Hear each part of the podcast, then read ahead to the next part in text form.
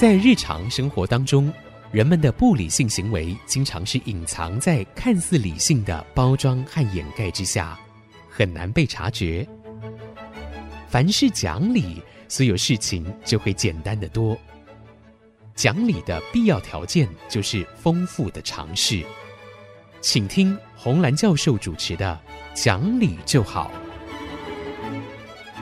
这里是爱惜之音竹科广播电台 FM 九七点五，各位听众朋友您好，您现在所收听的节目是《讲理就好》，我是红兰。老师好，我是田丽云，是田老师好。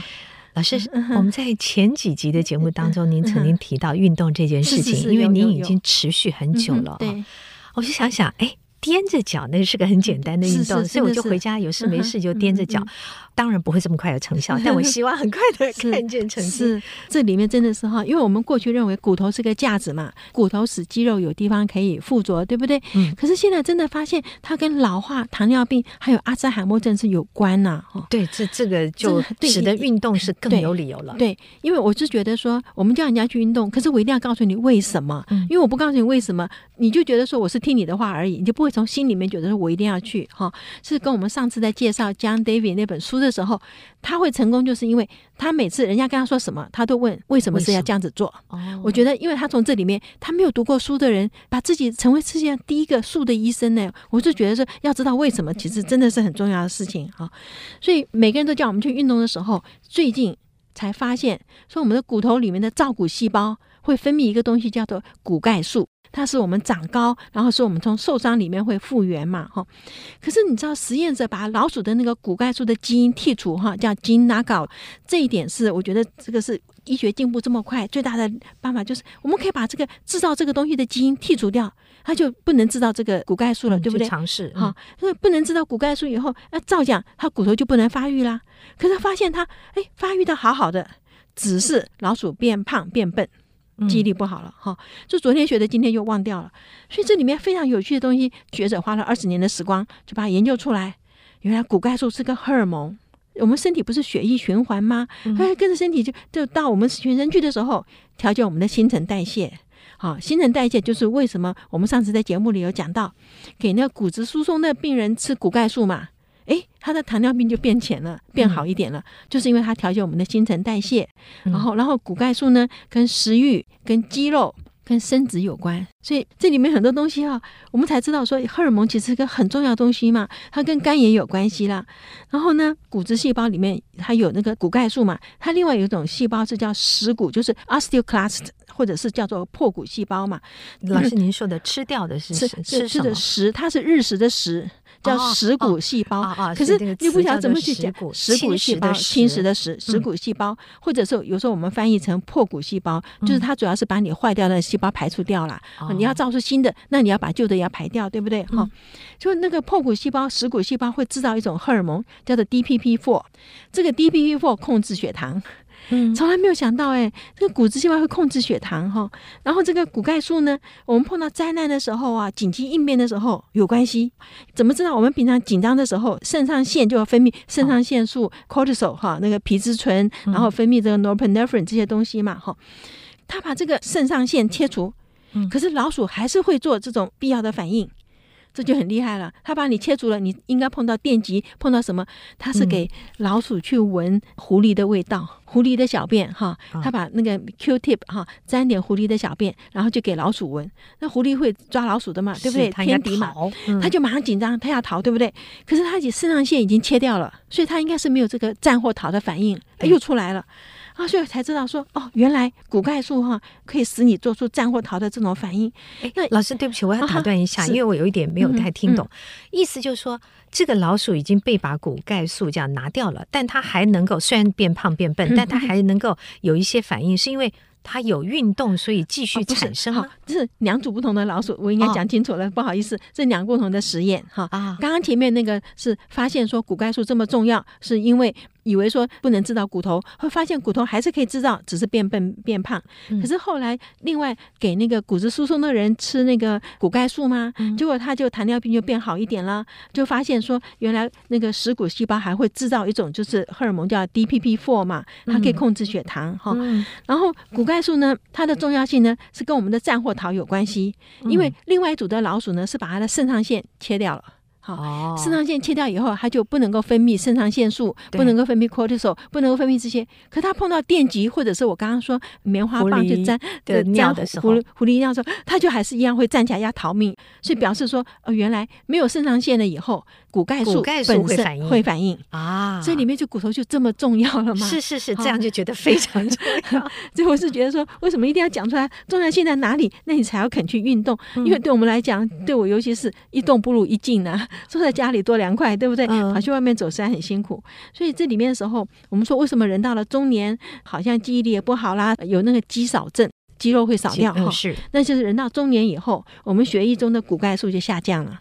哦，所以人到中年以后就特别要运动。骨钙素下降以后啊，有肌少素啊，然后我们的肌肉变少了，然后我们的记忆力。认知功能就比较差了嘛，嗯，然后最主要是骨钙素会增加我们肌肉里面的 ATP 哈，就是这个叫三磷酸腺苷，这个有点蛮麻烦，就是 ATP 是我们细胞的能源呐，哈，它的那个学名叫做三磷酸腺苷哈，骨钙素会增加你肌肉里的 ATP，这是为什么？你紧张的时候你要有它，它才会让你跑得快呀，OK，要逃命嘛，要逃命嘛，哈，然后它会调控大脑里面的血清胺，这个 serotonin。我们曾经在节目有讲过，跟我们的注意力、记忆、睡眠和动机是直接的关系。像呃，忧郁症的人吃的那个百忧解，就是使大脑的血清胺要比较多嘛，哈、嗯。所以运动完了以后心情会好，就在这里了。OK，老师，那我就有一个问题啊，嗯、刚刚说那个骨钙素会使得骨骼更好，什么？嗯嗯嗯、那会不会有人觉得我就吃嘛，我当做那个补充品进来，我就不用运动啊？好，我们说实在话哈，呃，很多人是这样子，就是像骨头疏松的人，他就给他吃了。嗯、可是我们说，最好的方式还是身体自己去长。嗯，对不对？哈，身体透过你的运动自己去长的时候，它有很多其他的好处。哈，你吃进去，当然它会随着血液循环，它会帮助你这些。可是，我想这里面还有另外一个地方，就是说靠吃药哈，不是一个长久的办法。任何药都有三分毒啦。嗯，哈，吃药真的三分毒。我好像没有看到哪个药是没有的耶。对，比方说我们说多巴胺好了哈，那巴金肾症的人他多巴胺不足，所以就给他吃 L 多帕嘛哈，帮助他。可是你知道？化学的东西会产生抗药性，所以巴金森症人吃久了以后，他又还是僵硬，那要停掉药，过一阵子再给他吃，又会比较好。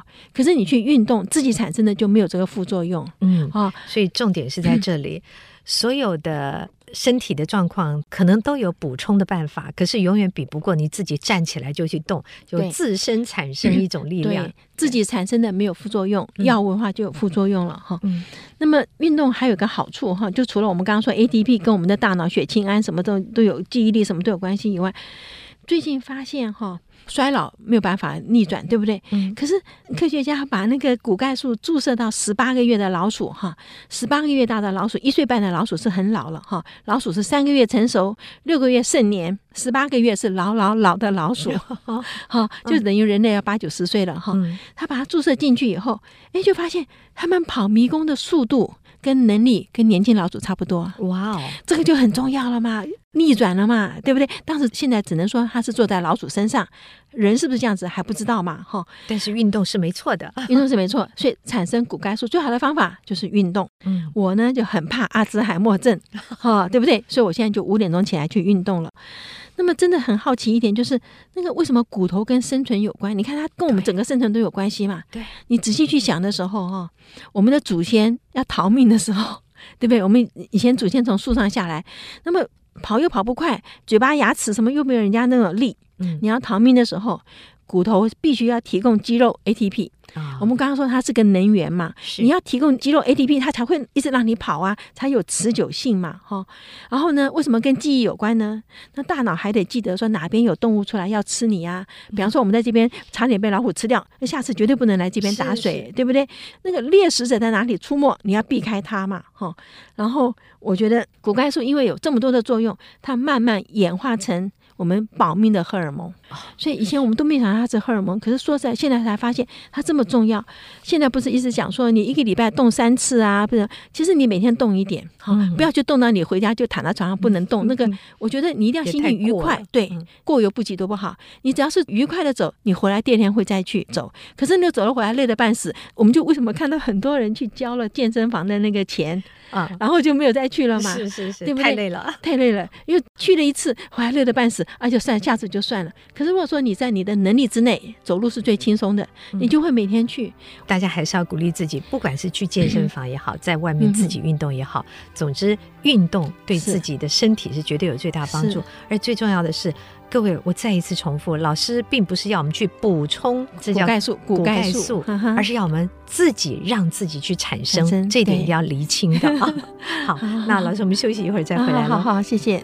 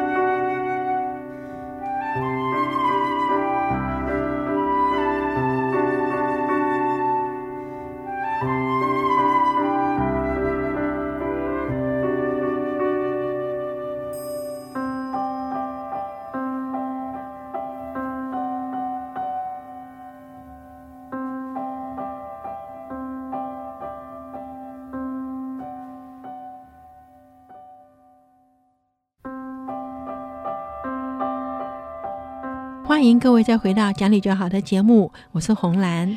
我在这个节目第二段开始的时候，一定要重新解释一件事情啊！刚刚在休息的时间跟老师在聊，老师刚才又讲到了说，骨钙素呢，不是叫你去买骨钙素来吃，而是说我们自己可以产生，请你自己动一动，我们让自己产生的那是最好的骨钙素，它不是药。对对对，不然一个不小心会误解。现在很容易是的，听到别人说话的时候，可能理解错误了，尤其老师，我讲话又特别快，那就会容会错。对对对。真的是，真的是，因为我有个同学，他专门做健身房的运动器材哈。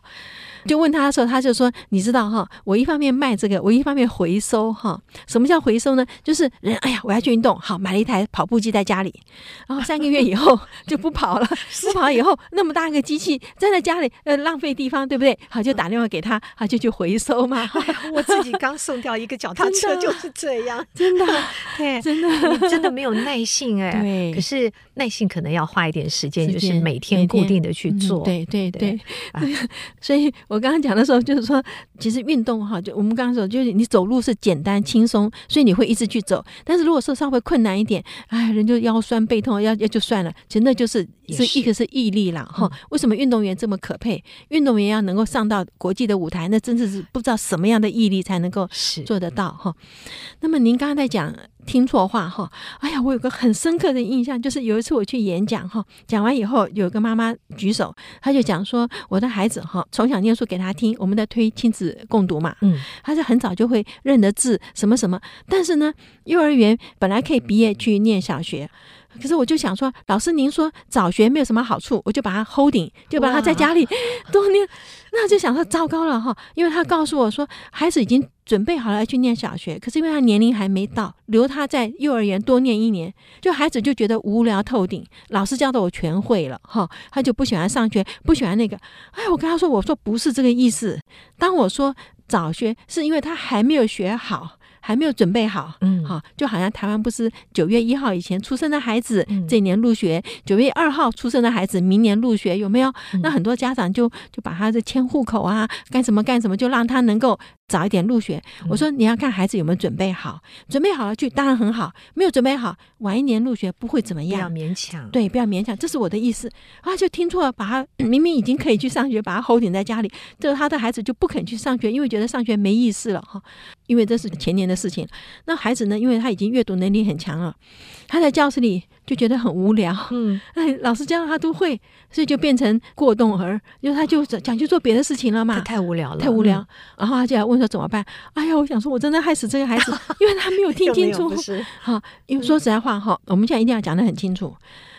五岁六岁，哈，很多家长让孩子早点上学，那你看我孩子多聪明，别人还在幼儿园，我就念小学了，嗯，这是一个父母的面子问题。其实哈，你说五岁六岁好像差别蛮大，二十五岁二十六岁就已经没有差别了，八十五岁八十六岁不知道谁老啊，是不是？眼光放远一点就没有这些问题。所以我那时候觉得说。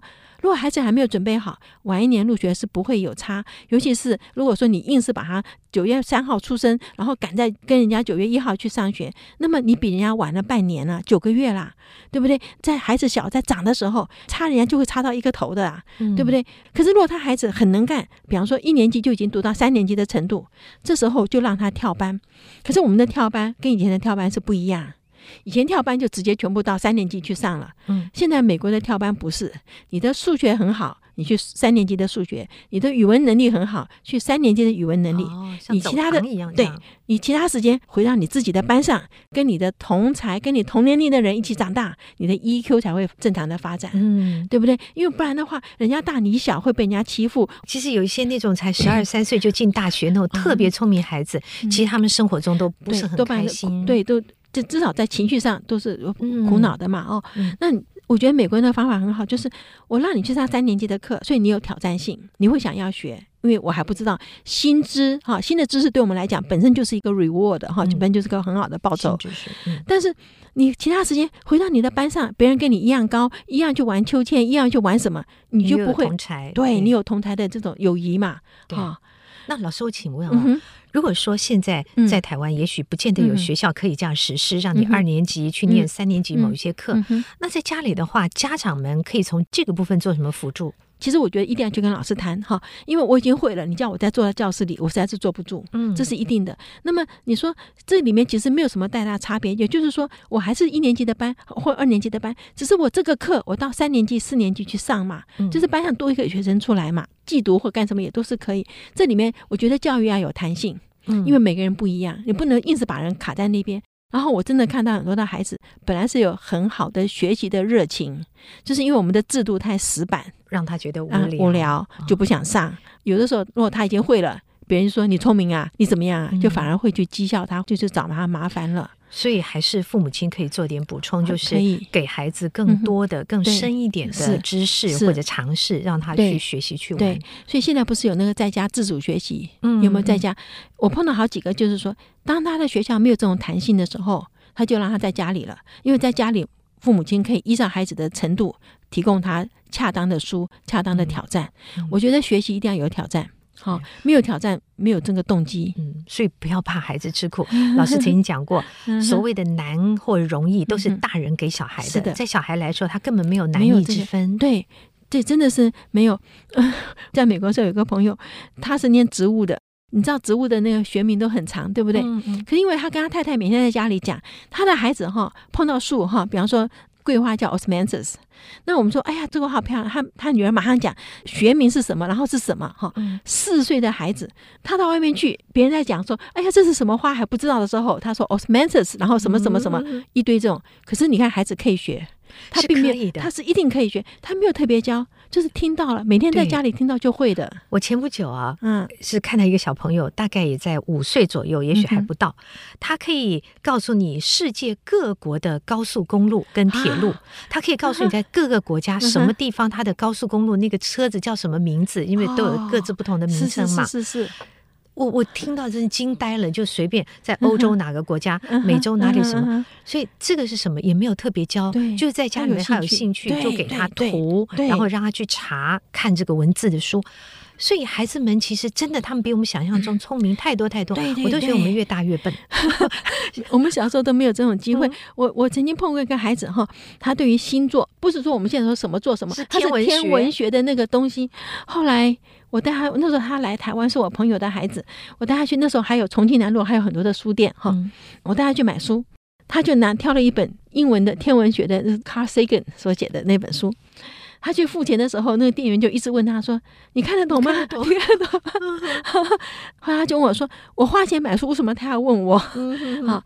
人家觉得这本书很深的书，为什么他会？他有兴趣，他就会啊。所以当这些兴趣在刚刚是一个小苗出现的时候，也就是孩子在问父母亲这样那样的时候，你不要不理他，你不要淡漠的处之，也不要甚至于不要骂他说你好烦。对，其实就要去挖掘他，灌溉他。对，我们真的觉得孩子可以学任何东西，他只要有兴趣，他真的可以学。你不要讲别的，恐龙的名字那么长，对，什么龙什么龙那么长，你看那幼儿园的孩子哪一个讲不出来呢？是是，好，这一点父母亲要对孩子有很大的信心，所以多给他们点东西，让他们学，只是不要去要求成绩，对，就好了，这是最重要的哈。对，好，那今天就跟各位谈到这儿。如果有任何的意见或任何的问题，欢迎你上我们的网址留言，我们的网址是 triple w 点 i c 九七五点 com。今天谢谢您的收听，我们下星期再会。本节目由联华电子科技文教基金会赞助播出，用欣赏的眼光鼓舞下一代。联华电子科技文教基金会邀您一同关心台湾教育，开启孩子无穷的潜力。